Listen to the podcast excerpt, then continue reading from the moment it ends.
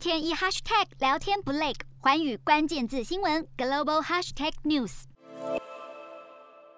车站跟月台车厢内满满都是搭车旅客。俄罗斯首都莫斯科敌不过疫情，在确诊数跟死亡病例不断创新高之下，政府终于决定实施从去年六月以来最严格的封锁措施。首都莫斯科已经实施了部分的封锁，虽然民众可以自由的出门，但是只有药局跟超市等必要商家才能营业。学校也已经关闭。另外，从三十号开始，全国的工作场所都将关闭一个礼拜，目的就是希望减少民众外出。境内许多地区也跟进莫斯科启动。全国性的管制措施之前，已经开始实施部分的封锁措施。对此，民众看法两极。当地的疫情迟迟无法获得控制，另一个主因就是民众接种的意愿实在太低了。虽然有国产疫苗，不过接种进度缓慢，当地至今只有三成多的民众完整接种疫苗。洞悉全球走向，掌握世界脉动，无所不谈，深入分析。我是何荣。